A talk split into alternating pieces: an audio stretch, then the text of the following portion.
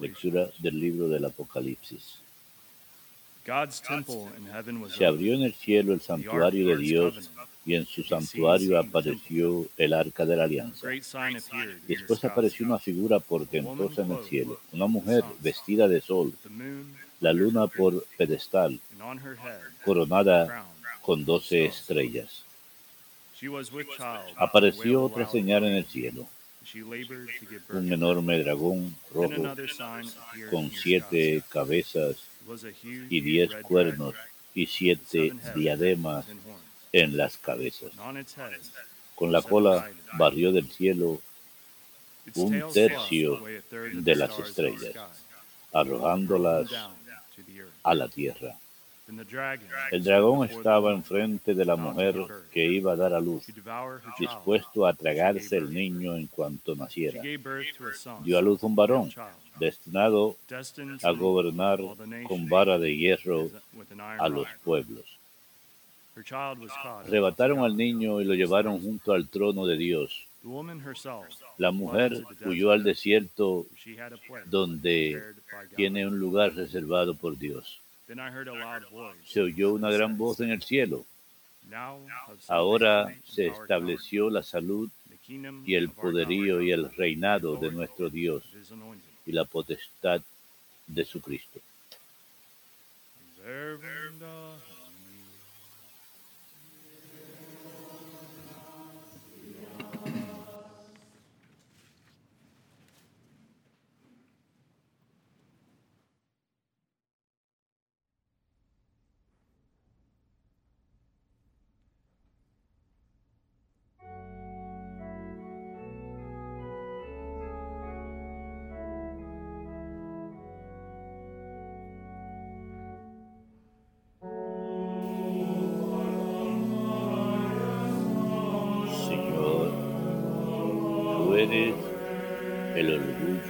De nuestra raza.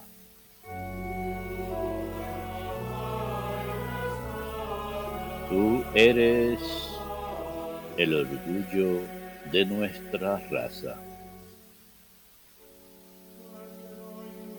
El Altísimo te ha bendecido, hija,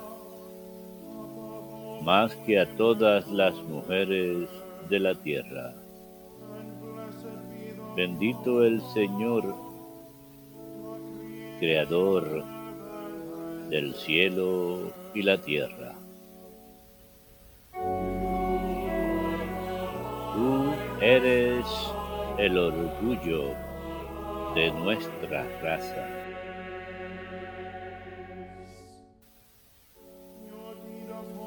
Que hoy ha glorificado tu nombre de tal modo que tu alabanza estará siempre en la boca de todos. Tú eres el orgullo de nuestra raza.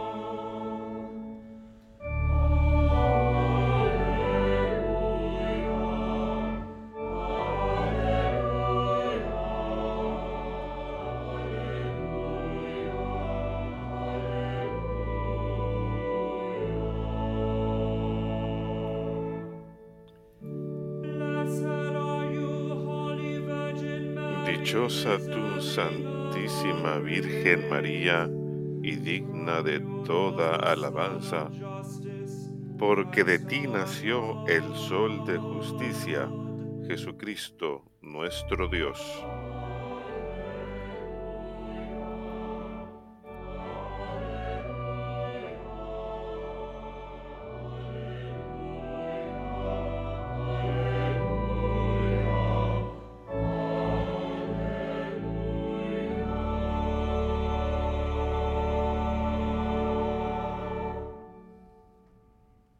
Dominus vobiscum.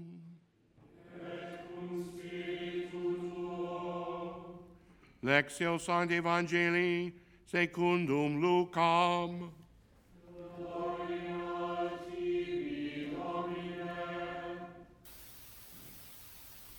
Mary set out En aquellos días María se puso en camino y fue a la montaña a un pueblo de Judá. Entró en casa de Zacarías y saludó a Isabel. En cuanto Isabel oyó el saludo de María, saltó la criatura en su vientre. Se llenó Isabel del Espíritu Santo y dijo a voz en grito, bendita tú entre las mujeres y bendito el fruto de tu vientre. ¿Quién soy yo para que me visite la madre de mi? Señor? En cuanto tu saludo llegó a mis oídos, la criatura saltó de alegría en mi vientre. Dichosa tú que has creído, porque lo que te ha dicho el Señor se cumplirá. María dijo, proclama mi alma la grandeza del Señor. Se alegra mi espíritu en. Dios, mi Salvador.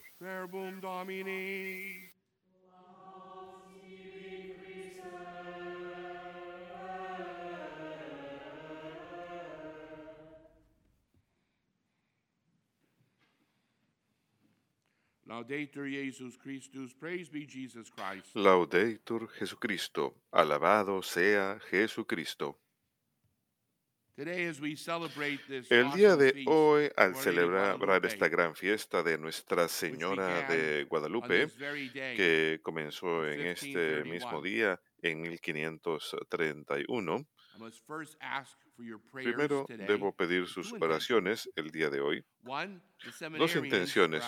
Una, por los seminaristas a quienes enseño en el seminario de Monte Santa María en Emmitsburg, Maryland. Es, el, es la semana de exámenes finales y for Father Mike Roach, one también por el padre Mike Roach, uno de who nuestros profesores, quien eh, uh, está enfermo y we fue llevado al hospital, está mejorando, pero igual vamos a, uh, rezar por él. Queremos... eh, We all know su pronta recuperación. Todos sabemos la imagen de esta maravillosa imagen de Nuestra Señora de Guadalupe. Así que no quiero decirles cosas que ya han escuchado antes, pero solo para resumir. Por si acaso se hayan olvidado, esta imagen de la Virgen milagrosamente en la tilma de Juan Diego, hasta el día de hoy los científicos no pueden explicar cómo es que está ahí. No, fue pintada, no fue bordada. going over 500 Y Han pasado más de disintegration. 500 años, ya debería haberse, casi picture 500 remains años, ya debería haberse desintegrado, pero esa image imagen permanece intacta. Esa imagen de la Virgen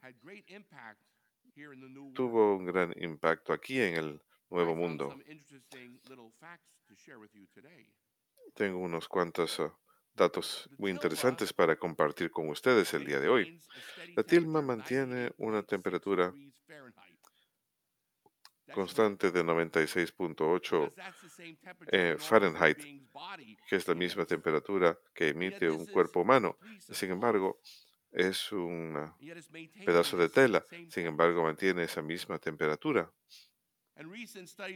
Y recientes estudios han mostrado que cuando uno mira los ojos de la Virgen de Guadalupe y uno se acerca con una lupa, puede ver imágenes de personas que normalmente se verían en un ojo humano. De manera que si uno pone la cámara en el ojo, por ejemplo en mi ojo, se verían a ustedes mismos.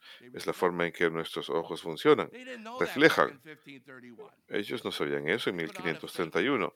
No podían haber falsificado eso. Pero algo incluso más interesante que descubrí en eh, siete años después de que la Virgen nos dio este maravilloso obsequio, nueve millones de nativos se convirtieron a la fe cristiana católica.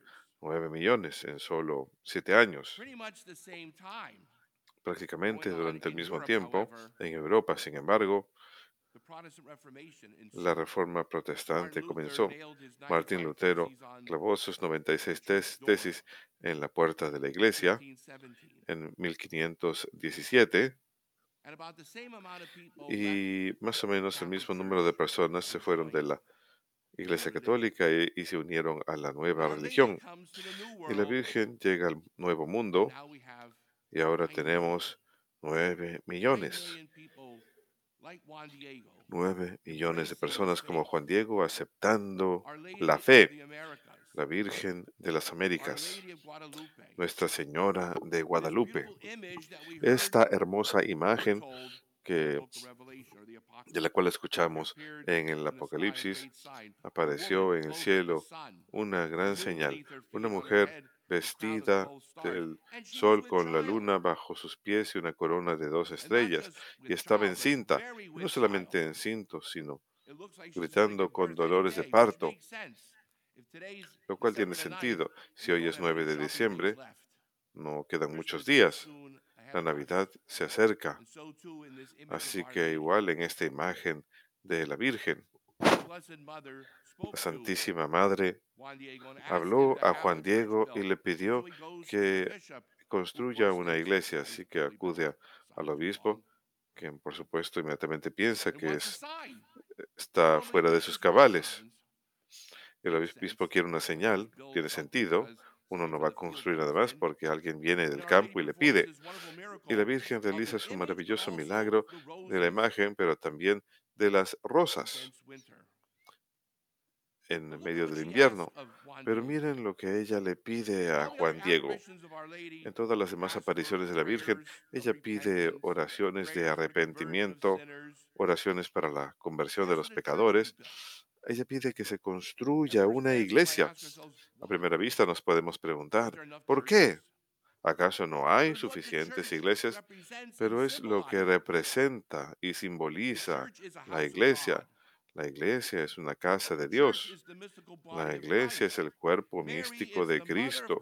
María es la madre de Jesús, la madre de Dios, y ha recibido ese maravilloso título en el Concilio Vaticano II, Lumen Gentium, madre de la iglesia. Así que tiene sentido que, quisiera una iglesia, pues la iglesia es su hijo. Y la gente se reúne como nos reunimos en esta capilla de hoy, cuando la gente se reúne en sus parroquias cada fin de semana para rendir alabanza a Dios, para participar en el santo sacrificio de la misa. Y recuerden que la Virgen estuvo ahí en el Calvario. La mujer, la mujer de la cual escuchamos en el Apocalipsis el día de hoy, es la misma mujer que se predice en Génesis, cuando Dios maldice a la serpiente y dice, pondré enemistad entre ti y la mujer. La fiesta de las bodas de Caná, cuando María le dice a su hijo, se ha acabado el vino, él se dirige a ella como mujer. La gente piensa inmediatamente, oh, debe ser una señal de falta de respeto. No, la primera vez que vine aquí a EWTN yo me enteré hace 30 años atrás con el padre Levis y mi madre que aquí en el sur son muy amables. eh, los niños y las niñas o incluso cuando son adultos, le dicen a su mamá o a su papá, sí señor, sí mamá. En el norte decimos eso, la gente piensa que es raro. Aquí es señal de respeto. Así que Jesús no está faltándole respeto a su madre. Cuando le dice mujer, es una señal de respeto, más bien. Y también le identifican con la mujer en el Apocalipsis y en Génesis. y nuevamente la llama mujer al pie de la cruz. Mujer, he ahí a tu hijo.